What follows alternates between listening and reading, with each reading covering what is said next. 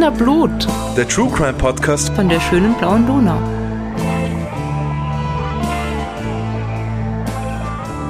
Hallo, da sind wir wieder. Die Podcast-Posse mit Wiener Blut. Und die Podcast-Posse sind Rita, Bernhard. und Claudia. Hey. Hallo. Hallo. Hallo. Wir freuen uns, dass wir euch die heutige Folge von Wiener Blut wieder mit der Unterstützung von HelloFresh präsentieren können. HelloFresh liefert kreative und leicht nachvollziehbare Rezepte direkt mit den nötigen frischen Zutaten zu euch nach Hause. Auf der Website von HelloFresh sucht sie euch dafür zuerst die Wunschgerichte aus und dann kriegt sie wöchentlich eine frisch gepackte Kochbox geschickt. Das heißt, ihr müsst nicht einkaufen, das Kochen ist super easy und es bleibt nichts übrig. Also ist es auch noch nachhaltig. Diese regelmäßige Lieferung kann man natürlich jederzeit kündigen oder pausieren. Es gibt keine Mindestlaufzeit und man kann auch die Größe und den Inhalt der Boxen jederzeit ändern. Es gibt super viele tolle Rezepte zur Auswahl. Aktuell zum Beispiel thailändisches Kokos-Limetten-Curry, Kiwi-Halloumi-Burger oder cremiges Pilzrisotto mit Bacon. Wir drei, also die Claudia, der Bernhard und ich, haben schon einiges von HelloFresh ausprobiert und sind ziemlich begeistert davon. Wenn ihr jetzt also auch neugierig geworden seid, dann könnt ihr HelloFresh vergünstigt testen. Und zwar mit dem Rabattcode WienerBlut21 auf der Website www.hellofresh.de. Wir haben euch in unseren Shownotes äh, aber den Link hinterlegt, der direkt zu HelloFresh führt und der den Rabattcode bereits berücksichtigt. Für die ersten drei Boxen, die ihr über diesen Rabattcode bzw. den Link in den Shownotes bestellt, bekommt ihr einen Preisnachlass von insgesamt 55 Euro, wenn ihr in Österreich wohnt. Für unsere Hörerinnen und Hörer in Deutschland und der Schweiz gibt's auch einen Rabatt, allerdings weichen die Konditionen ein bisschen ab. Alle weiteren Infos sowie den Link findet ihr in unseren Shownotes. Viel Spaß beim Ausprobieren. Wir sind wieder da und wir haben wie immer fancy Drinks am Start. Oh ja. Rita, was hast du dabei? Ich habe heute Rubicon Sparkling Mango, also Mango-Limonade, Oh. die aus dem UK kommt, wie ich festgestellt habe. Aus Milton Keynes, falls das irgendwen interessiert. Ähm, es ist auf jeden Fall Mineralwasser und Mangopüree und Zucker, sehr viel Zucker, also danach schmeckt es zumindest. Ähm, und das ist aber ganz gut. Bisschen süß, aber wenn es schön eisgekühlt ist, dann kann man das gut trinken. Sehr fruchtig. Sehr Wunder, dass noch Dinge aus UK überhaupt rauskommen ne? in die EU. Wo hast du das her? Warst du wieder in diesem exotischen Supermarkt? Na, ja, da war ja, aber das kommt nicht aus dem exotischen, weil da bin ich jetzt dauernd. Ähm, aber das kommt nicht aus dem exotischen Supermarkt, das kommt vom Naschmarkt. Also eigentlich Ah. aus einem exotischen Supermarkt, aber aus einem anderen kleinen vom Naschmarkt. Der Nasch macht Genau. auch gar nicht zu. Na, der Na. Naschmarkt hat nicht zu, aber man muss halt äh, Märkte FFP2-Maske haben- tragen am. Marktgelände und so. Märkte haben immer Und- offen. Es ist halt, man muss es irgendwie so sagen, es ist tatsächlich ganz angenehm, weil es ist halt nichts los. Also man kann da jetzt echt ganz äh, touristenfrei und unbehelligt durchspazieren, statt sich durch so Menschenmassen zu, zu wälzen. Und der Wobei, Naschmarkt ist ja sehr nah an meiner Wohnung. Also ich kann da zu Fuß hingehen. Das ist ganz gut. Jetzt, wo ich das war's. man weiß ja nicht, ob das dann noch so sein wird, wenn ihr diese Folge hört. Ja, Aber wahrscheinlich schon. Sagen wir uns ehrlich. Ja. Ja. Und was trinkt ihr so? Ah ja. Ah ja, stimmt. Wir haben, auch- wir haben ja Drinks. Bla bla bla bla bla. Ich habe einen Eistee und ich mag eigentlich keinen Eistee. Also ich mag weder, was gibt's, Zitrone und Pfirsich Pfirsich. Das mag ich beides nicht eigentlich. Also diesen klassischen Dosen-Eistee. Aber das ist ein Eistee Kirsche. Und da habe ich gedacht, das könnte ich nochmal testen.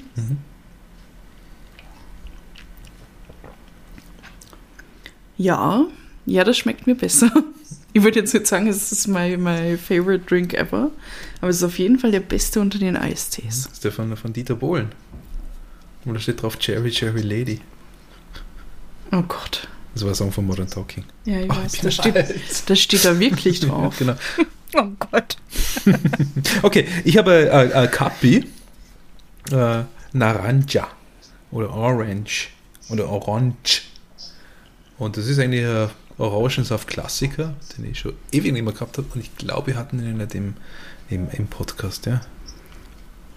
Das ist wirklich ein Klassiker, gell? Also es gibt ja Leute, die in Lokale gehen und nicht Orangensaft bestellen, sondern Kapi und nicht Apfelsaft, sondern Obi. Obwohl das einfach nur Markennamen sind. Mit solchen Leuten will ich nichts zu tun haben. Aber schmeckt gut. Solide Orangensaft. Orangensaft. Ist immer gut. Orangensaft ist immer gut. So, Rita, heute bist du am Wort, oder? Ja, wahrscheinlich, wenn ich würfeln müsste, würde ich wieder ein Anzer würfeln oder ein Zwarer. So erbärmlich, wie meine Würfelkünste sind. Ist, ist okay, weil, weil wir zwei würfeln ja dafür nicht. Also würdest du dann immer Einser gewinnen. Genau, also komme ich jetzt endlich einmal dran. Mhm. Und ähm, ich habe keine Triggerwarnung mit. Was nicht heißt, dass das nicht grauslich ist, was ich euch erzählen werde. Aber es ist schon sehr lang her und ähm, fällt in keine von diesen Kategorien, wo wir üblicherweise Triggerwarnungen haben. Deswegen lasse ich sie mal weg. Okay. Es geht nämlich heute ins 17. Jahrhundert, also ein bisschen weiter Oh zurück, yeah. als es sonst so geht bei uns. Und es geht nach Wiener Neustadt oder in die. Umgebung von Wiener Neustadt. 17. Jahrhundert, ist das unser ältester Fall? Bis jetzt? Ich glaube schon. Die Verschaunerin Möglich. war im 18., oder? Das ist gut möglich. Die Rita muss das wissen. Horizonterweiterung. Oh, ich freue mich. Ja. Und äh, schön, dass du, dass du Eva Verschaunerin sagst. Es gibt nämlich Parallelen zu diesem Fall. Und es geht auch heute um eine Frau, nämlich um Afra Schick. Afra. Afra. Afra. Sagt, sagt euch das was? Sagt euch wahrscheinlich nichts. Gab es nicht eine Afra, mit der wir mal geredet haben? Ja, die, die besten Freundinnen von meiner Oma waren Alma und Afra. Also ein sehr, darüber- sehr, sehr alter Name. Haben wir uns immer amüsiert früher, aber, aber sonst sagt mir das nichts. Ja, tatsächlich ein altösterreichischer Name. Ja, also mir hat es mir hat's tatsächlich auch sehr lange nichts gesagt, bis ich da zufällig drauf gestoßen bin. Ähm, ich habe mir aber sagen lassen oder gelesen, dass das äh, Menschen, die in und um Wiener Neustadt leben, vielleicht doch was sagen könnte. Aber das könnt ihr uns dann ja sagen, über unsere Kanäle oder so, ob ihr das schon mal gehört habt. Auf jeden Fall ist die Afra Schick in Mariazell in der Steiermark geboren worden. Und vermutlich, wie das halt bei so alten Fällen ist, kann man ja nicht immer alles ganz genau rekonstruieren. Aber vermutlich im Zuge einer Wallfahrt Anfang des 17. Jahrhunderts in das Schlattental bei Wiener Neustadt gekommen. Sie war dann, hat dann geheiratet, was man halt damals so gemacht hat, wenn man eine junge Frau war, äh, und hat sich dann dort niedergelassen, hat dann ist, äh, ihr Mann ist gestorben, sie hat dann nochmal geheiratet, er ist wieder gestorben. Oh. Also in dem Jahr, äh, um das es jetzt gehen wird, ähm, da war sie schon um die 60 oder sogar ein bisschen über 60 und äh, verwitwet und hatte insgesamt neun Kinder, von denen aber nur mehr vier gelebt haben. Also fünf sind gestorben. Und über diese vier Kinder, die zu dem Zeitpunkt noch gelebt haben, hat sie dann gesagt, äh, sie hat zwei verheiratete Töchter und der einen hat sie irgendwie das Haus und die kleine Wirtschaft nach dem Tod von ihrem Mann übergeben. Also die lebt da jetzt mit ihrer Familie und die andere ist auch verheiratet und wohnt in Bromberg, also so einer kleinen Gemeinde in diesem Schlattental, in einem kleinen Haus. Und dann hat sie einen ledigen Sohn, der äh, im Pfarrhof von Bromberg arbeitet und drischt, also vermutlich Getreide, nehme ich an. Die Dorfjugend. Okay, War Polizist? dafür, dafür kriegst du mein Ja. High Five. Okay, Passt gerade zu unserer Von mir aus der Ferne. Ende Jänner. ja. also weiter, Rita. Entschuldigung. Und dann hatte sie noch einen vierten Sohn, der sich aber schon einige Jahre zuvor für den Kriegsdienst entschieden hat, also als Soldat gearbeitet hat. Und sie hat also zu diesem Zeitpunkt schon seit äh, mindestens 30 Jahren in Bromberg im Schlattental gelebt. Das hat damals zur Herrschaft Kirchschlag gehört. Und sie hat dort eine kleine Keusche bewirtschaftet. Also so einen winzigen Bauernhof Bauernhof. sozusagen. Und wo genau dieses Haus gestanden ist, das kann man heute gar nicht mehr sagen. Aber irgendwo in oder um Bromberg. Und die Afra Schick war in dieser Region relativ bekannt. Jetzt fragt man sich vielleicht wieso, weil sie war einfach eine arme alte Frau, mehr oder weniger. Aber sie war Kräuterfrau und Wahrsagerin. Uh, Genau. Und da hat sie sich äh, einen gewissen Bekanntheitsgrad irgendwie erarbeitet, der bis ins mittlere Burgenland gereicht hat. Und angeblich sind pro Jahr manchmal an die 100 Menschen zu ihr gekommen und haben sie um Hilfe gebeten. boah. Und wie ihr euch aber vielleicht vorstellen könnt, damals äh, war das nicht nur irgendwie cool und Fame und äh, die Afra kann irgendwie mit Kräutern umgehen und ein bisschen in die Zukunft gucken, sondern sie ist natürlich ja bald in Verruf gekommen. Weil die Leute hatten halt irgendwie Respekt vor diesen Fähigkeiten, aber sie waren ja sehr misstrauisch. Und ja, Hexe ist ein gutes Stichwort. Ähm, als kleinen Exkurs muss man halt nochmal dazu sagen, jetzt unabhängig von diesem, äh, von der Wahrsagerei, wenn sie sich mit Kräutern auskannte und so ein bisschen heilkundig war, dann äh, warst du damals ja sowieso schon allen suspekt, überhaupt als irgendwie intelligente oder gebildete Frau. Weil, das äh, muss man sich mal vorstellen, Frauen durften in Österreich erst im Jahr 1878 die Matura ablegen. Und von diesem Jahr sind wir da noch ungefähr 200 Jahre entfernt. Ähm, man hat da, in anderen Ländern ging das schon vorher, aber man hat da erst 1896 in Österreich Doktortitel von Frauen anerkannt, die sie in irgendwelchen anderen Ländern äh, erworben haben. Und überhaupt äh, ist bis ins 19. Jahrhundert von ganz vielen Medizinern, muss man leider sagen, äh, postuliert worden, dass medizinisches Wissen Frauen überhaupt nicht zuträglich ist und dass sie über einen zu kleinen Kopf und somit auch über ein zu kleines Gehirn für sowas verfügen. Of course. Also, wenn du damals eine Frau warst und irgendwie gesagt hast, die kann euch vielleicht helfen und heilen und die weiß, welche Kräuter wie funktionieren, dann warst du suspekt. Vor allem, also ich meine, du kannst irgendwie, also es ist, es ist halt risky Business, weil wenn du jemanden heilst, dann ist gut, aber wenn du dann, wenn es nicht besser wird, dann bist du sowieso irgendwie in Gefahr und hm. Ja, genau. Ganz genau. Ähm, also, das haben wir ja schon gesagt, es sind äh, super viele Leute zu ihr gekommen. Sie war relativ bekannt. Äh, bis zu 100 Leute im Jahr, die irgendwie gesagt haben, Afra, kannst du uns irgendwie helfen? Allerdings ist ihr das dann auch zum Verhängnis geworden, weil sie ja nicht nur gesagt hat, sie kann heilen, sondern weil sie ja gesagt hat, sie kann ein bisschen Wahrsagen und äh, in die Zukunft gucken. Und zu diesem Zweck äh, hat sie zwar Kristalle gehabt oder so Glaskugeln, also so runde Dinger, wie ganz klassisch so Wahrsagerinnen in, in Märchen das auch haben. Und äh, hat eben gesagt, mit denen kann sie Krankheitsursachen irgendwie feststellen oder in die Zukunft schauen. Und der Besitz von solchen äh, Kristallen oder Kugeln war damals tatsächlich offiziell verboten. Und deswegen ist der Verwalter ihrer Herrschaft, also der Kirschlag, diese Herrschaft, zu der Brombeck damals gehört hat, ist äh, zu ihr geritten, um ihr diese Kristalle abzunehmen. Und sie hat sich geweigert, hat ihm die nicht gegeben. Er hat unverrichteter Dinge wieder zurückreiten müssen. Und als ob das nicht schon schlimm genug wäre, hat er beim Heimritt vermutlich einen Rheumaanfall erlitten und ist dann kurze Zeit später auch noch gestorben. Und ihr Oh, könnt oh. euch jetzt bestimmt denken, dass äh, da ganz schnell irgendwie das Gerücht im Umlauf war, dass, dass äh, die Afra verursacht Ei. hat mit ihren Zauberkünsten. Und nicht nur das, sondern auch noch ganz viel anderes ist dann plötzlich aufgekommen. Weil man hat ihr dann vorgeworfen, dass sie Rat und Hilfe durch Hand auflegen und besprechen unter Verwendung von verschiedenen Kräutern gegeben hat. Dann fragt man sich vielleicht, naja, was ist denn an Hilfe geben unter Verwendung von Kräutern so schlimm? Aber sie haben ja gesagt, sie hat mit dem Teufel gebuhlt, wie man so schön sagt. Sie ist nächtens mit ihm durch die Luft geritten. Sie hat Kühen die Milch verdorben. Sie hat Leute absichtlich krank gehext, angeblich. Und sie hat irgendwie ganz furchtbare Unwetter und Schauer erzeugt, ähm, damit es den Bauern in der Umgebung irgendwie schlecht geht. Und verheerenderweise ist zum damaligen Zeitpunkt auch noch ein gewisser Michael Gsöllner in Wiener Neustadt in Haft gesessen. Hm, Da wäre jetzt nicht so detailliert drauf eingehen, weil das ist nochmal eine ganze eigene Geschichte. Der auf jeden Fall ist auch angeklagt worden, dass er irgendwie sich mit dunklen Mächten eingelassen hat und gezaubert hat. Und der hat behauptet, dass er durch diese Afra Schick, die hat er halt irgendwie gekannt und ist wahrscheinlich zu irgendeinem Geständnis mehr oder weniger genötigt worden. Kann man sich ja vorstellen, wie das damals war. Ähm, Also der hat gesagt, sie hat ihn irgendwie an die Zauberei herangeführt. Oh, Und okay. ja, das hat ja als Beweislast damals auch schon ausgereicht, irgendwie.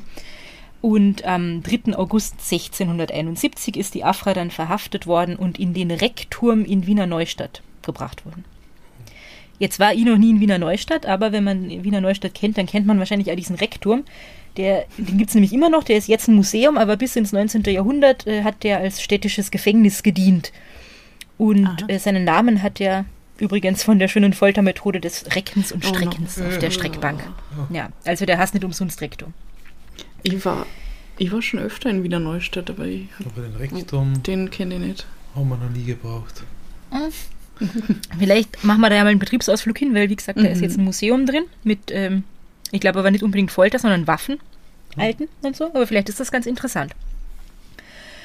Auf jeden Fall ist sie also verhaftet und dorthin gebracht worden und damit war die Afra dann ganz offizieller Opfer der Hexenverfolgung.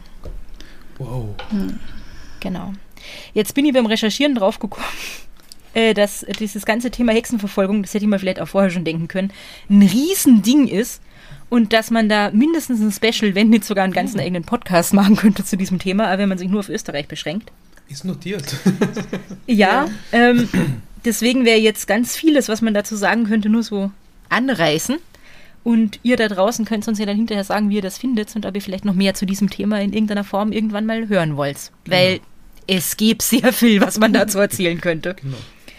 Ähm, ein bisschen allgemein, das will ich euch aber trotzdem heute schon mal erzählen, nämlich, dass die Hexenverfolgung in Österreich ihre Hochphase zwischen 1485 und 1740 erreicht hat. Es ist Und eine lange Hochphase, Entschuldigung. Oh ja. What the fuck, wirklich? Bis Das ist eine sehr lange Hochphase und sie ist vor allem interessanterweise höher als in anderen Teilen Europas. Also in Spanien oder Frankreich war sie viel früher schon wieder aus. Ja, aber es klingt irgendwie nach uns. Ja, das wundert mich nicht. Ja. Und die Zahlen, wie viele Personen äh, dieser Hexenverfolgung zum Opfer gefallen sind, also zum Opfer gefallen hast ja, dass sie irgendwie verfolgt oder angeklagt wurden, aber wie viele wirklich gestorben sind oder hingerichtet wurden, ähm, die schwanken ziemlich und liegen irgendwo zwischen 1000 und 5000 Personen. Nur in Österreich. In Deutschland schätzt man irgendwie 40.000 oder so, also noch viel, viel mehr. Genau. Und interessant ist auch, dass man ja allgemein sagt, dass es äh, hauptsächlich Frauen waren. Und das war ganz oft so aus verschiedenen Gründen, aber in Österreich oder in Teilen von Österreich ist es viel ausgeglichener zwischen äh, Männern und Frauen, die da irgendwie verfolgt wurden. Das ist interessant. Das ist auch interessant, ja. Ähm, jetzt gibt es natürlich nicht so viele gut erhaltene Protokolle von damals und deswegen ist immer die Dunkelziffer wahrscheinlich ziemlich hoch und man kann nicht so genau sagen, wie viele Leute wirklich Opfer waren. Und jetzt habe ich ja versucht, so kurz zusammenzufassen für euch, warum äh, die Hexenverfolgung überhaupt entstanden ist und wo das alles herkommt. Und da gibt es ganz viele Gründe und das ist ein super komplexes Thema. Ähm, weil so Aberglauben und das ist irgendwie Zauberei und Magie und so gibt, das gibt es ja immer schon. Und auch wenn man das Wort Hexe damals noch nicht gebraucht hat, dann gab es also Hexenverfolgung schon im Altertum und so.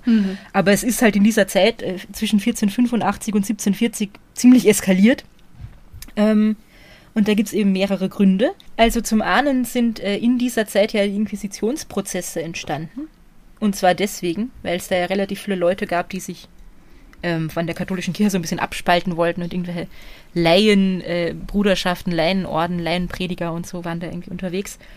Und die wollte man natürlich alle loswerden und hat deswegen diesen sogenannten Ketzern den Prozess gemacht. Und das sind natürlich ja irgendwie ähm, Leute, die der Zauberei beschuldigt worden sind, dem zum Opfer gefallen. Und dann kommt natürlich noch dazu, dass diese, diese Anklagen, dass jemand äh, Ketzer ist oder, oder eine Hexe oder ein Hexer oder so, dass das ganz oft dafür verwendet worden ist, dass man halt Leute loswerden wollte, die einem irgendwie im Weg waren, auf die man neidisch war oder die einem irgendwas getan haben, Ja. mit denen man zerstritten war oder so. Nur da sind ganz viele Leute irgendwie deswegen beschuldigt worden.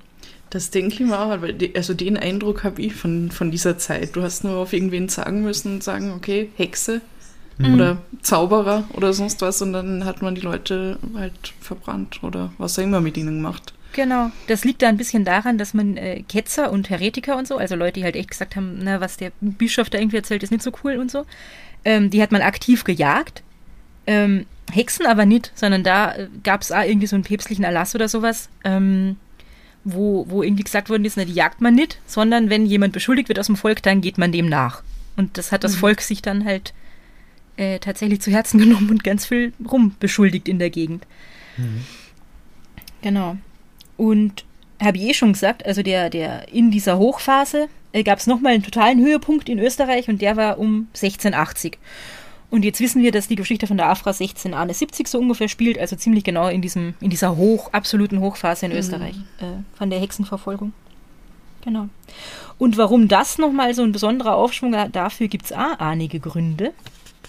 Und die sind super interessant. Nämlich äh, gab es, wie ihr wahrscheinlich wisst, in der Zeit den 30-jährigen Krieg.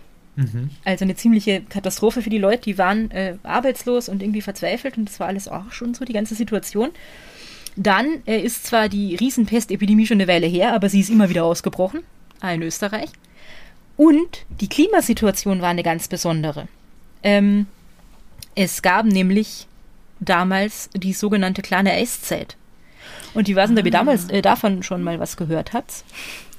Aber es ist im 16. Jahrhundert, hat das schon angefangen, deutlich kälter geworden, als es irgendwie davor war. Und der Grund dafür war zum einen, ähm, dass es äh, ganz starke Vulkanaktivitäten gab, also sehr viele Vulkanausbrüche. Da gab es dann so riesen Aschewolken, die irgendwie die Sonne am Durchdringen gehindert haben. Und deswegen ist es abgekühlt. Dann äh, sind auch noch so wahnsinnig viele Menschen gestorben, auch nach der Pest und dann durch die Kriege, dass ganz viele landwirtschaftlich genutzte Flächen auf einmal wieder Wald waren. Okay, ja. Und das hat auch dafür gesorgt, dass es abkühlt. Wow. Ähm, Also das kann man eigentlich ganz gut erklären, aber natürlich war das der Bevölkerung damals überhaupt nicht bewusst. Ähm, und die Leute haben halt einfach für all den Scheiß, der da passiert ist, irgendeine einfache Erklärung gesucht. Also warum kommt die Pest immer wieder? Warum haben wir so viel Krieg? Warum ist es so kalt? Wir können nichts ernten. Wir haben alle Hunger.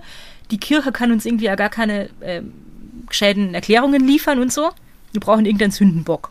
Ja, also, also Pest und Krieg, ich meine, das, das geht ja noch, aber wenn es kalt wird, da, da hätte ich auch nachgedacht dann. Also. Mhm. Also das sind einfach ganz viele so Krisenfaktoren zusammengetroffen. Mhm. Und die Leute wollten halt irgendwie eine Erklärung dafür haben, was ist denn da dran schuld? Und dann hat man sich halt irgendwie darauf geeinigt, so ein bisschen. Naja, böse, böse Mächte und Schadenszauber und so. Und dazu kommt dann auch noch, dass da in den Zeitraum ja Reformation und Gegenreformation fallen.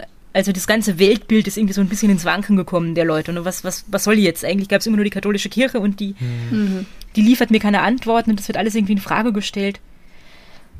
Genau. Eine schwierige Zeit. Eine sehr schwierige mhm. und aber eine sehr spannende Zeit.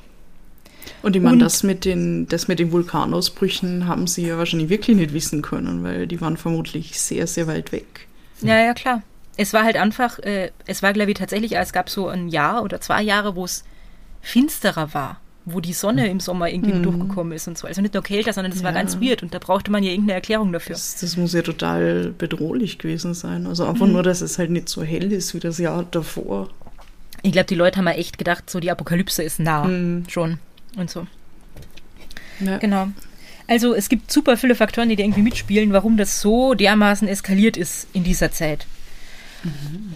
Und das hatte dann zur Folge, dass es eben ganz viele Hexenprozesse gab. Und das Besondere an diesen Gerichtsverfahren, die dann stattgefunden haben, war traurigerweise eben auch, dass die immer darauf ausgerichtet waren, die Angeklagten zu verurteilen mhm. und hinzurichten. Und überhaupt nicht, wie das eigentlich vom Gesetz her sein sollte, dass man halt irgendwie einen Prozess mit Beweisführung macht und versucht, mhm. die Wahrheit rauszufinden, sondern man wusste schon, oder man, man hat irgendwie gedacht, man wusste schon, der ist schuldig und wir müssen den jetzt nur noch verurteilen können.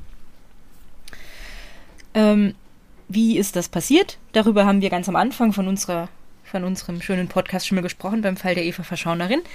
Der oder die Angeklagte wurde dem Henker vorgestellt und der hat dann erstmal seinen gesamten Fundus an Folterwerkzeugen vorgeführt. Oh Der Freimann, wenn ihr euch daran erinnert. Oh ja.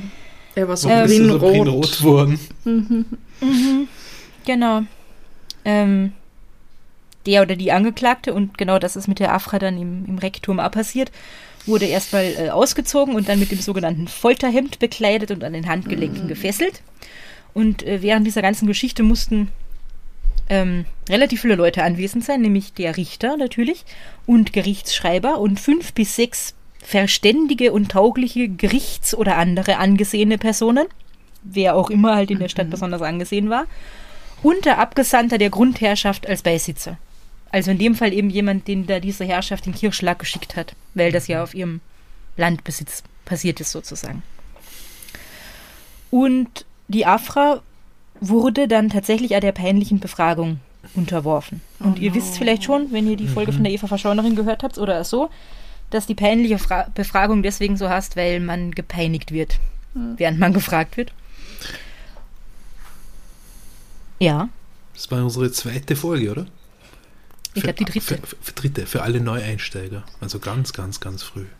Nee, die, na, die zweite. Nee, das war die zweite. Die zweite? hm. Es ist so lange her, ich kann mich selber nicht erinnern, aber ich, glaub, ich gehe jetzt wieder back to the roots. Immer noch ein kleines Stück. Und an einer Stelle in meinen Quellen habe ich tatsächlich gelesen, dass die damalige Rechtsprechung eigentlich gar nicht vorgesehen hat, dass Menschen über 60 Jahre noch dieser peinlichen Befragung unterzogen werden. Oh. Hm. Bin nicht sicher, ob das stimmt. Vielleicht war es das jemand von euch da draußen besser. Aber die Afra auf jeden Fall ist ihr unterzogen worden. Und zwar in Form der Tortur. Und Tortur bedeutet jetzt in dem Zusammenhang, dass das der niedrigste Grad der Folter ist. Oh, also okay. hätte, es hätte noch schlimmer äh, sein können. Ja, aber es ist trotzdem schlimm, weil Folterinstrumente, die da irgendwie zum Einsatz kamen, waren unter anderem die Daumenschrauben, spanische Stiefel und Streckbank. Oh. Was das war, das, war das, das war der Basiskurs quasi. So Wahnsinn. ungefähr, ja. Ich werde das wahrscheinlich glaub, bereuen, aber ich frage mal, was spanische Stiefel sind. Gut, dass du fragst, ich habe einen ganzen Absatz dazu mitgebracht, weil ich mir Absatz. schon gedacht habe, dass ihr das wissen wollt. Oh. Weil Daumenschrauben und Streckbank, glaube ich, kennen die meisten, mhm. kann man sich so ein bisschen was drunter vorstellen. Aber wie funktionieren jetzt spanische Stiefel? Der spanische Stiefel wird auch Schraubstiefel oder Beinschraube genannt und bestand meistens aus zwei Eisenplatten, die halt im Unterschenkel von der Form her angepasst werden konnten. Und die wurden dann auch um den Unterschenkel gelegt und mit Hilfe von seitlich angebrachten Gewindestäben zusammengepresst. Oh. Genau.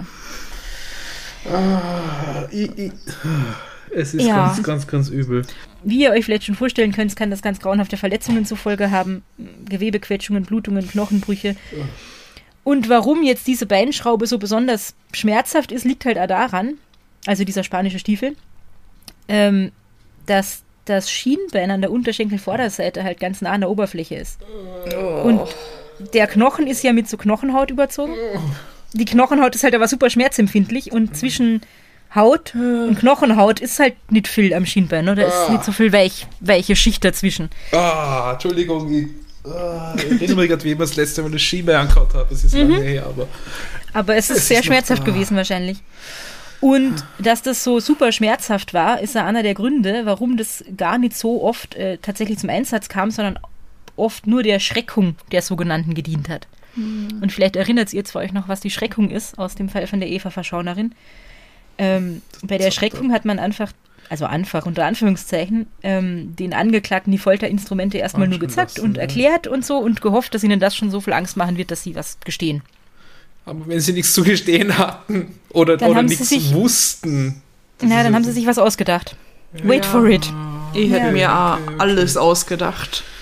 Alles. Ja, ähm, wie ihr euch vielleicht beim spanischen Stiefel denken könnt, äh, kommt er aus Spanien. Also da wurde er zuerst angewandt und hat sich dann aber im Laufe des 16. Jahrhunderts eigentlich in ganz Europa verbreitet. Und bis in die Mitte des 18. Jahrhunderts ist er dann tatsächlich in Verwendung geblieben. Und Preußen war interessanterweise der erste Staat, der dieses Folterinstrument abgeschafft hat. Ich liebe die Preußen. Und jetzt noch ein mehr oder weniger Fun Fact für alle Wienerinnen und Wiener. Ihr kennt wahrscheinlich den Ausdruck, jemandem die Wadelviere richten. Wenn man, wenn man jemandem sagen will, dass er sich ordentlich benehmen soll irgendwie und so sein Leben in den Griff kriegen, das äh, kommt tatsächlich vom schönen spanischen Stiefel, dieser Ausdruck, der heute immer noch ziemlich gebraucht ist, ge- gebräuchlich ist. Das Ja, nicht, nicht nur in Wien. Na, wo noch? Also ich glaube, ich weiß nicht, ich kenne das aus Kärnten. Die Wadelviere richten. Ich kenne es tatsächlich nur aus Wien. Aber ich kenne es nicht so im Sinn von, was hast du gesagt, jemanden auf den rechten Weg bringen oder das Leben? Ja, und ihm halt sagen, er soll sich ordentlich benehmen und so. Ich kenne es eher so, jemanden so richtig zusammenscheißen. Ah ja. Ja. Ja, also alles in diesem riesen Begriffskonglomerat irgendwie, nur man. Ich habe nicht gewusst, dass das von dieser schönen, grauslichen Foltermethode kommt. Da haben wir wieder was gelernt.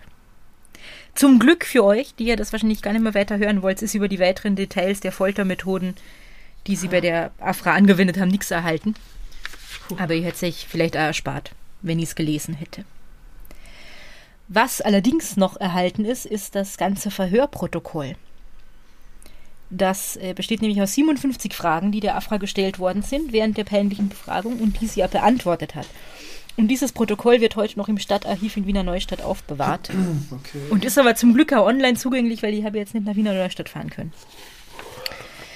Im Laufe dieser peinlichen Befragung mit Folter und diesen 57 Fragen hat die Afra gestanden, widerrufen, wieder gestanden. Also ihr kennt das schon, ne? sagt irgendwas, damit es aufhört. Kommt wieder ein bisschen zu sich, sagt, das stimmt alles gar nicht, wird wieder gefoltert, sagt, na, stimmt doch und so, nur damit der ganze Scheiß ein Ende hat. Ähm, das ist jetzt natürlich in diesem Protokoll nicht so genau festgehalten, wie sie da äh, gestanden und widerrufen hat. Es ist auch nicht festgehalten, ähm, wie genau diese Fragen formuliert waren, weil ich mir eigentlich vorstelle, dass das ziemlich suggestive Fragen waren. Das wird zumindest all die Antworten der Afra erklären, die wahrscheinlich so eine Mischung aus, sie hat halt aus den Fragen rausgehört, was die für Antworten hören wollen und äh, dann vielleicht noch irgendwelche Dinge, die sie selber schon über Hexen und Hexenprozesse gehört hat und halt einfach irgendwas, was sie sich in ihrer Verzweiflung aus den Fingern gesaugt hat, in der Hoffnung, dass das das ist, was man von ihr hören wollte. Und ein paar Auszüge aus diesem Verhörprotokoll werde ich euch jetzt vorlesen.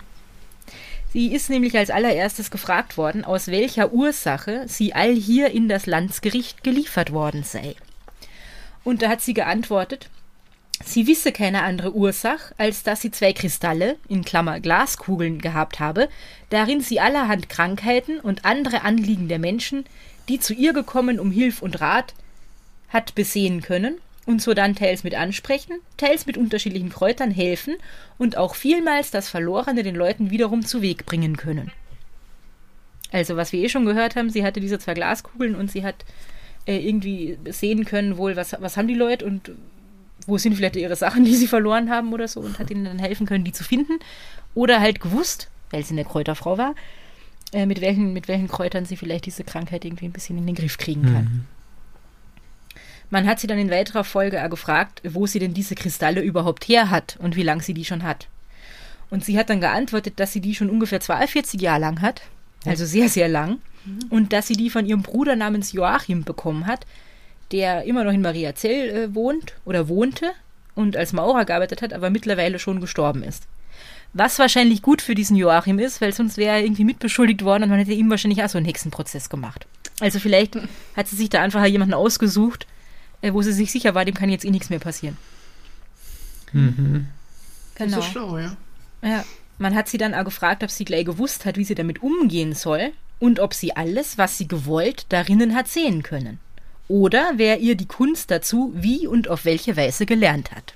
Aha. Und da hat die Afra dann erzählt, sie hat also von ihrem Bruder diese Kristalle bekommen und hat anfänglich überhaupt nicht gewusst, was sie damit machen soll. Ungefähr drei Jahre lang sind die einfach nur rumgelegen und sie hat gar nichts damit anfangen können. Und dann ist sie aber wieder mal nach Maria Zell gekommen, im Zuge einer Wallfahrt. Also eigentlich war die Afra anscheinend eine sehr fromme Frau. Und hat da die Kristalle mitgenommen und hat, hat ihren Bruder dort auch wieder getroffen. Und dann hat sie ihn gefragt, was sie denn jetzt mit diesen Kristallen eigentlich machen soll. Und darauf hat er geantwortet, du kannst es ja gebrauchen, weil du ein Sonntagskind bist. Allein du musst das tun, was ich getan habe, nämlich dich dem Teufel ergeben. Da, darüber, sagt die Afra, war sie anfangs sehr erschrocken und wollte es eigentlich gar nicht tun und hat da angefangen zu weinen. Aber ihr Bruder hat sie irgendwie dazu überredet, dass sie doch dazu stimmen soll und dass sie irgendwie sich mit dem Teufel einlassen soll.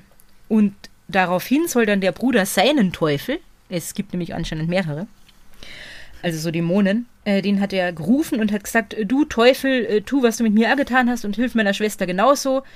Und da wäre dann der Teufel in Gestalt eines kleinen Tiers wie eine Katze mit breiten Pranken und Hörnern auf dem Kopf gekommen. Oh. Das klingt und, lieb. und hat gesagt, ja, ja, ich will ihr schon helfen. Also ihr merkt schon, da steckt auch super viel Weird Shit einfach drin. In oh, und sprechen hat es auch können. Ja, im ja. und, und, und, also so, Entschuldigung, ja. ein Sonntagskind hat irgendwelche speziellen Fähigkeiten, oder? Genau, ja. Also der Bruder mhm. hat sich gesagt, weil du ein Sonntagskind bist, deswegen kannst du das ja machen. Und ich kenne das irgendwie auch immer schon so, dass man halt sagt, Sonntagskinder sind irgendwie besondere Glückskinder mhm, und genau, ja. wenn irgendwer. Ich habe frei gehabt. genau. An ihrem ersten, ja. also an ihrem nullten, nullten okay, ja, wurscht. An ihrem allerersten wirklichen Geburtstag.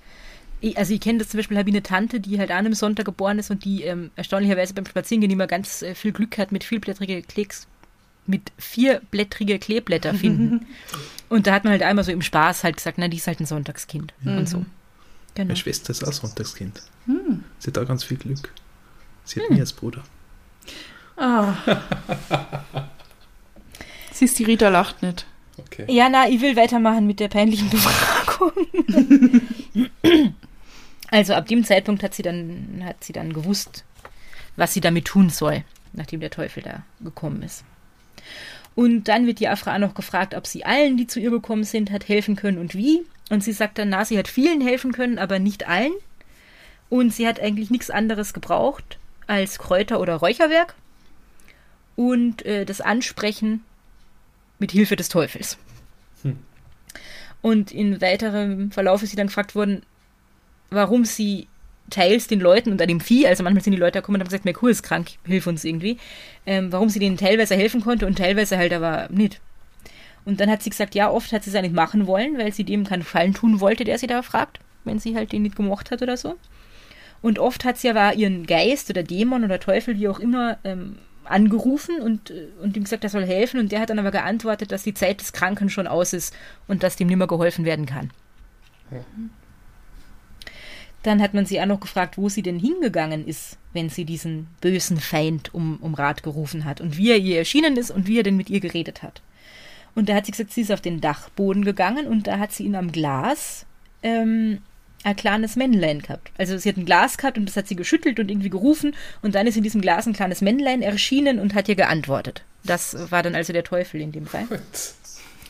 Und im Gegenzug dafür äh, hat sie ihm Leib und Seele natürlich versprechen müssen und sie hat auch von seinem Blut trinken müssen. Ja. Von dem kleinen Männchen. Ja, genau. Also, Okay. Aufpassen, dass sie nicht austrinkt. Oh Gott.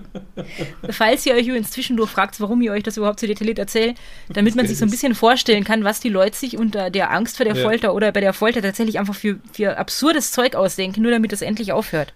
Und halt irgendwas, was ihnen einfällt, in der Hoffnung, dass das dann das ist, was man hören will.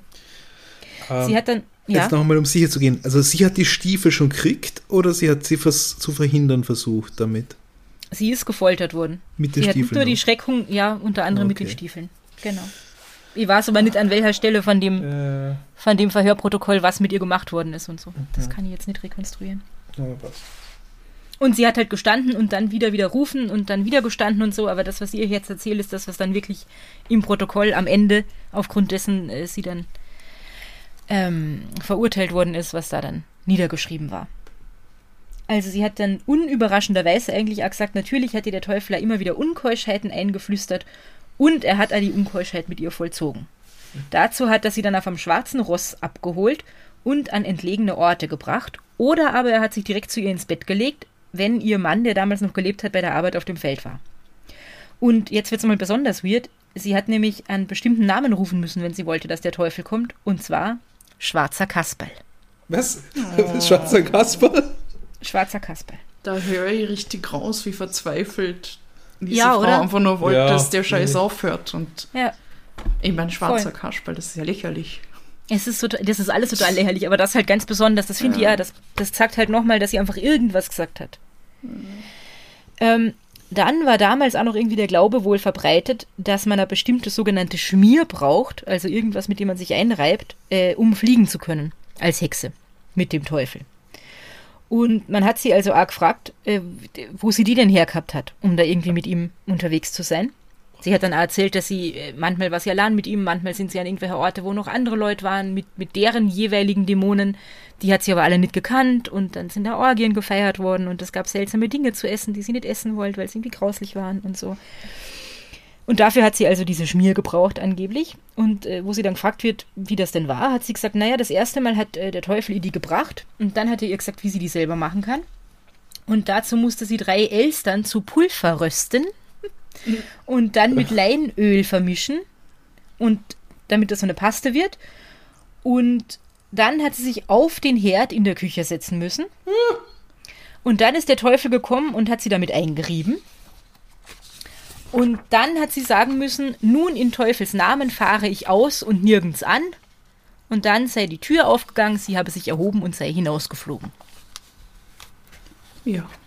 Ähm, also, bis du gesagt hast, also, bis du gesagt hast, sie hat sich auf den Ofen setzen müssen, haben wir gedacht, habe ich überlegt, wie viele von den, von den Zeugen dieser Befragung haben das dann daheim ausprobiert. Aber in dem Fall. Wow. Ja, ich weiß ja nicht, wo man, also Elstern rösten, bis sie Pulver sind und so. Wer will denn das machen? Ja, wir, hm. Also das sind ja jetzt nur vier oder fünf Fragen aus diesem 57 Fragen umfassenden Protokoll. Und ihr seht schon, was einfach für fürchterliche Dinge, die Ja. sich ausgedacht hat und so. Ähm, ich werde euch aber jetzt noch die letzte Frage und die Antwort vorlesen. Die letzte Frage war nämlich, ob sie dies, ihr Verbündnis mit dem bösen Feind, niemals gereut und gern wiederum von ihm wäre losgelassen. Und sie hat dann geantwortet, ja, ich habe es wohl oft und vielmals heimlich bereut und wäre gern ihn losgeworden. Mein Geist aber hat's nicht zugelassen. Ich war daher froh, dass es, ehe ich gestorben, ehe ich gestorben, an den Tag gekommen ist. Ich will alles gern widerrufen und die Gnade und Barmherzigkeit Gottes ansuchen und bitten, meine Sünden zu verzeihen. mhm. so kluge Antwort, würde ich jetzt mal sagen. Ja, aber, Aber es hat ihr halt, es hat ihr halt nichts genutzt, ne? Also vermutlich, die Afra war ja auch sehr, sehr gläubig und, äh, und ist immer äh, Wahlfahren gegangen und so und wahrscheinlich hat sie sich wirklich gedacht, sie muss halt jetzt Gott noch, also wie ja immer ihr das passiert ist und sie wird wahrscheinlich auch nicht verstanden haben, wie sowas Grauenhaftes irgendwie sein kann.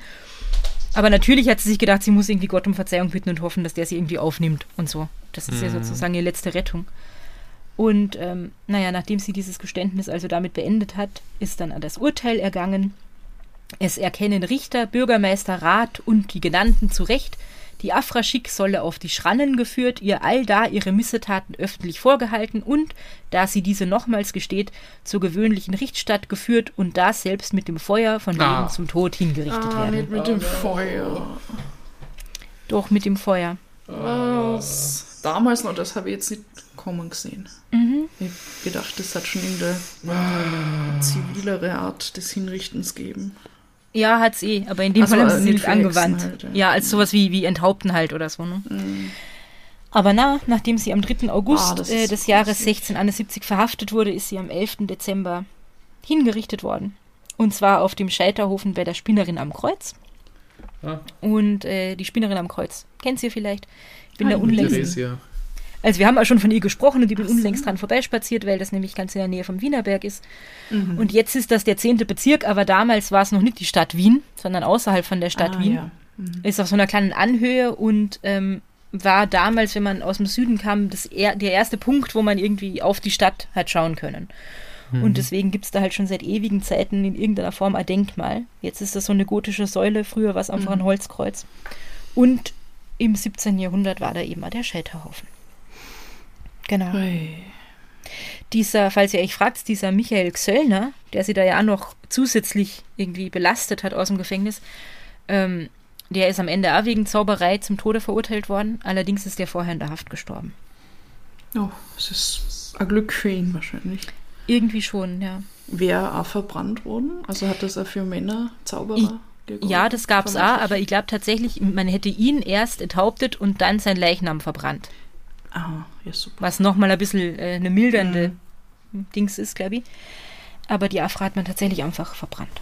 Ohne irgendwas vorher. Oh Gott. Genau. Und also ich habe das eh schon vorher gesagt, das ist eigentlich nur so exemplarisch für ganz viele von solchen Geschichten von irgendwelchen Hexenverfolgungen und Hexenprozessen, die man aus Österreich erzählen könnte. Und da gibt es ja noch viel spektakulärere irgendwie. Ähm, also wo es noch mehr Absurditäten gibt, wo man noch mehr eintauchen kann, wo kommen die Beschuldigungen her. Es gab irgendwie einen Prozess in der Steiermark, wo 21 Leute angeklagt waren gleichzeitig und so. Oh. Ähm, also ganz irres Zeug. Aber ich habe gedacht, die fangen mal mit was bisschen kompakterem an. Ist eh schon so, so viel Stoff. Und was ich zum Abschluss auch noch sehr interessant finde, ist, dass es vor einigen Jahren in Bromberg, also wo die Afra gelebt hat, ähm, eine Dorferneuerung gab. Und im Zuge dessen wurde der Bromberger Hexenweg eingerichtet. Und das ist also ein mehrere Kilometer langer Wanderweg äh, mit ganz vielen Infotafeln und so einem Zeug, wo man sich ähm, über die Hexenverfolgung im Allgemeinen und über die Geschichte von der Afra im Besonderen informieren kann. Vielleicht wäre das ja mal was für einen Betriebsausflug, wenn wir Ja. wieder welche machen können. Und außerdem befindet sich in unmittelbarer Nähe zur Bergkirche in Bromberg ein sogenanntes Hexenbründel. Das ist eine Quelle im, im Wald und an der soll die Afra oft Kräuter gesammelt haben. Und dort befindet sich heute eine Gedenktafel, weil, steht auf der Website von Bromberg, das Vergessenwerden ist der schrecklichste aller Tode. Und das habe ich mir auch gedacht und deswegen äh, ein bisschen was über Hexenverfolgungen erzählt heute. Ich würde ja sagen, das Feuer ist der schrecklichste aller Tode, aber Schon, ja. Ja, also Arg. wenn ich wählen kann, Ja, aber- vergessen. lieber vergessen werden. Oh, Rita, Rita, Das war Rita, ja- ich bin so Wow. fertig. Was, was Ein Höllenritt. Höllenritt, genau. Ich sage euch noch schnell was zu meinen Quellen. Äh, Bromberg.at, also die Gemeinde hat eine hübsche Website, wo sie eben über diesen Hexenwanderweg äh, Wanderweg schreiben. Dann äh, michaelklosterer.at, das ist die Website von dem Gemeinderat von Wiener Neustadt. Gedächtnis des Landes.at, das Reisenmagazin.at, wegen diesem Wanderweg nämlich. Äh, Zeitgeschichte Wiener Neustadt.at, rast und ruh.heimat.eu, religionen.at, die haben nämlich äh, die digitale Version von diesem ganzen Verhörprotokoll, für das man sonst nach Wiener Neustadt ins Stadtarchiv fahren müsste. Äh, Wikipedia natürlich, Vienna.at, das austriaforum.org und dann noch das Buch Historischer Atlas Österreich von Manfred Scheuch. Wow. Und ich habe nicht gewusst, dass es einen Ort namens Bromberg gibt. Himberg kenne ich. Ich wollte gerade das Gleiche sagen, ja. Ist das in der Nähe? Das ist ein Niederösterreich auf Ja. jeden Fall. Boah. Erdberg. Naja. Anyway. Anyway. Es ist also eine traurige Geschichte und fürchterlich, wie Fürchterlich, Menschen miteinander umgegangen sind in diesem Ausmaß. Und ich finde es so schlimm, dass, dass das so willkürlich war und du hast nichts tun können. Mhm. Also egal, was sie gesagt hätte oder wenn sie nichts gesagt hätte oder Genau. alle ja. Möglichkeiten am Ende führen zu einem grausamen Tod. Also sobald du irgendwie beschuldigt und angeklagt warst, hast du eigentlich Ja, gar keine Chance mehr gehabt, da rauszukommen. Und das wussten die Leute dann, glaube ich, auch schon, weil es ja in dieser Zeit eben viele Hexenprozesse gab. Und äh, Mhm. sowieso würde man unter dieser Folter oder vielleicht auch schon unter der Schreckung, wenn man das nur äh, gezackt kriegt, Mhm. was da passieren könnte, äh, würde man vielleicht schon gestehen, um, um halt dem nicht ausgesetzt zu werden. Aber wenn man vielleicht auch schon im Hinterkopf hat, es ist eh wurscht, Ja. weil die kommen sowieso aus der Nummer nicht mehr raus. Ja, also man hat ja, wie, wie war das? Man hat doch äh, vermeidliche, also als Hexen angeklagte Menschen dann in, in so, also ins Wasser getaucht. In diesen Ja, es gab so Hexenproben, genau. Man Genau, hat die irgendwie aus, aus hohen das, ja. Gebäuden geworfen und gesagt, äh, wenn sie, äh, Wenn sie unten fliegen. aufschlägt und tot ist, dann ist gut, weil dann war sie keine Hexe. Und dann Ja. ist sie zwar jetzt tot, aber dann kommt sie in den Himmel und Gott wird schon wieder richten. Und äh, wenn sie aber fliegen hätte können, was natürlich eh niemand konnte, dann wäre sie eine Hexe gewesen und hingerichtet worden. Aber Und dann wäre dann sie doch davon geflogen. Dann Ja, gab es in noch, dem Fall.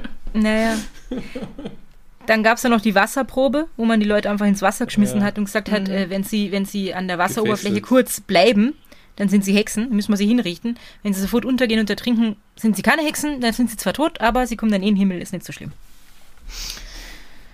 Also man hat eigentlich nicht raus können aus, Mhm. aus dem Ganzen. Es wundert mich ja, dass, dass da überhaupt Menschen überlebt haben am Ende, weil ich stelle mir vor, wie sie sich gegenseitig alle als Hexen und Zauberer beschuldigen. So eine Familie, die andere die ganze Zeit und das immer so weitergeht. Man musste, man musste ja furchtbar aufpassen, wenn man einer von diesen, äh, wenn man im Zuge dessen als Zeuge befragt wurde oder einer von diesen Beisitzenden war, was man Mhm. irgendwie sagt und dass einem das nicht sofort auch irgendwie so ausgelegt wird, dass man da irgendwie selber mitschuldig ist. Deswegen Mhm. glaube ich ja, dass es von der Afra wahrscheinlich Absicht war und super schlau, dass sie gesagt hat, sie hat diese Dinger von ihrem toten Bruder bekommen, Oh ja. dem halt eh nichts mehr passieren kann, sozusagen. Mhm. Und also ich finde es so spannend, wie das alles äh, zustande gekommen ist, was die Faktoren alle waren, dass es diese Hexenhysterie irgendwie gab, plötzlich. Ähm, und was für Kreise das gezogen, sind, äh, gezogen hat, dass ja sogar irgendwie die, die, äh, es gab ja sogar Kaiser, die man irgendwie verdächtigt hat, dass sie mit dem Teufel im Bunde stehen und so. Also es hat eigentlich von niemandem Halt gemacht. Mhm. Und dann, wo dann diese, also irgendwann was aus und das ging dann eigentlich ziemlich schnell, dass man dann nicht mehr so wirklich davon geredet hat. Ähm, also es sind dann im, im 18. Jahrhundert, Anfang des 18. Jahrhunderts sind dann die, die Temperaturen wieder angestiegen. Also diese Klimasituation hat sich beruhigt.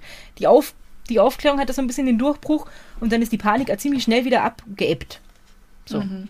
Und dann wurde ja, das haben wir ja bei der Eva Verschaunerin gelernt, unter Maria Theresia dann ab halt mal die Folter irgendwie verboten. Also es ging dann relativ schnell. Aber ja, Für die Afra vorher war es halt echt schlimm. Mhm. Ja, und sie wollte ja nur Menschen helfen. Das ist auch schrecklich. Sie hat ja nicht einmal irgendwie so, was weiß ich, voll viel Profit draus geschlagen oder ein total gutes Leben gehabt deshalb, sondern einfach ein paar Kräuter gesammelt und die Leute sind zu ihr gekommen und dann hat sie ihnen irgendeinen Trank gemacht oder so. Das ist ja Mhm. nichts Verwerfliches. Ja. Und Ich hat in wahrscheinlich Menschen wirklich geholfen. Also, ich meine, Kräuter Sie, ja, sind ja ganz gut. bestimmt mit irgendwelchen Heilkräutern und so. Mhm. Es wären ja nicht umsonst über 100 Leute äh, aus Burgenland und sonst woher zu ihr gepilgert im ja, Jahr. genau. Ähm, sie hat natürlich in dem Fall schon wirklich diese komischen Kristallkugeln gehabt und so und gesagt, sie kann in die Zukunft sehen. Aber also reich geworden ist sie damit auch nicht, weil sie hat Mhm. ja immer noch in ihrer äh, ärmlichen Dings da gehaust irgendwie. Und, ähm, und auch wenn man jetzt sagt, das ist irgendwie Scharlatanerie, dann ist das halt kein, kein irgendwie äh, in Relation stehendes Strafmaß, was da mit ihr passiert ist. Sowieso nicht. Ja. Und das ist, also ich habe es sehr spannend gefunden, dass du gesagt hast, dass es in Österreich das, das Geschlechterverhältnis so ausgeglichen ist. Also was das teilweise, und ich glaube vor allem in der Steiermark, äh, war das teilweise 50 zu 50, Männer und Frauen. Mhm. Und ich glaube auch die letzten beiden Menschen, die in Österreich überhaupt äh, der Hexerei angeklagt worden waren, zwar Männer. Weil ich habe mehr so diesen Eindruck gehabt, okay, das waren das, das war ein Label, das man halt irgendwelchen Frauen aufgedrückt hat, die halt nicht der gesellschaftlichen Rolle entsprochen haben oder Mhm. vielleicht halt irgendwie gern mit Kräutern irgendwelche Dinge gebraut haben oder, oder rote Haare gehabt haben. Das hat ja schon gereicht. Ja, das hat, teilweise hat das schon gereicht oder irgendwelche Muttermale an, an ungewöhnlichen Stellen, so Hexenmale und so. Also das stimmt Mhm. schon und das war ein großer Teil davon, was du gerade gesagt hast. Aber halt eben nicht nur. Hm. Ja. Sehr spannend war das. Ich habe sehr viel gelernt. Aha, ja. Dinge, die ihr eigentlich nie lernen wolltet. Traumata, die aufgerissen wurden. Dinge über die peinliche Befragung. Also da, wo das herkommt, gibt es noch viel, viel mehr Stoff für ganz viele Folgen. Ich sag's nur. Mhm. Ja, wenn ihr da draußen mehr von diesem Weird Shit wollt, dann meldet euch. Genau. Auf Über unseren unsere Kanälen. Ah, ja. schau. Ja. Auf Instagram zum Beispiel. Da sind wir Podcast Posse Vienna. Oder äh, auf unserer Website www.podcastposse.at und wir haben auch Possiphone, da könnt ihr uns Nachrichten schreiben Sprachnachrichten schicken, Bilder von irgendwelchen Tieren oder so und alles Mögliche über all eure Kommunikationskanäle. Und zwar unter der Nummer 0043 677 634 662 63. WhatsApp, Signal, Telegram. Schickt uns niedliche Tierbilder jetzt als Aufmunterung. Vielleicht. Oh, Ja. ja. Aber keine schwarzen Katzen. Oh, doch. Ja, Oder gerade recht. nicht schwarze Katzen. Wir Schwarze haben nichts gegen schwarze. Katzen. Und rote. Also rote Oh ja. Bastarde. nicht speziell gegen schwarze. Und Meerschweinchen. Ah, Ganz ja. viele Meerschweinchen. Die Meerschweinchen waren jetzt ein bisschen aktiver während der Folge, teilweise, habe ich sie gehört. Ich Mhm. habe teilweise hab ich das Gefühl gehabt, weil ich sitze mit dem Rücken zur Tür, dass jemand die Tür aufmacht und habe mich urerschreckt, aber es waren nur die Meerschweinchen. Gott sei Weil es Dank. ist sonst niemand in der Wohnung. Ja, dann. Gut. Ja, gut. Danke, Rita, möchte ich Danke, sagen. Rita. Ja, gern. Es war mir kein Vergnügen, aber es war interessant. Mm, Definitiv. Okay, dann hören wir uns in In zwei Wochen. zwei Wochen wieder, Leute. Mhm. Vielen Dank fürs Zuhören. Bussi. Bussi, Bussi. Bussi, Bussi. In dem Sinne, Habt's Habt's euch lieb und, Und habt uns, uns gern. Baba. Bye. Bye.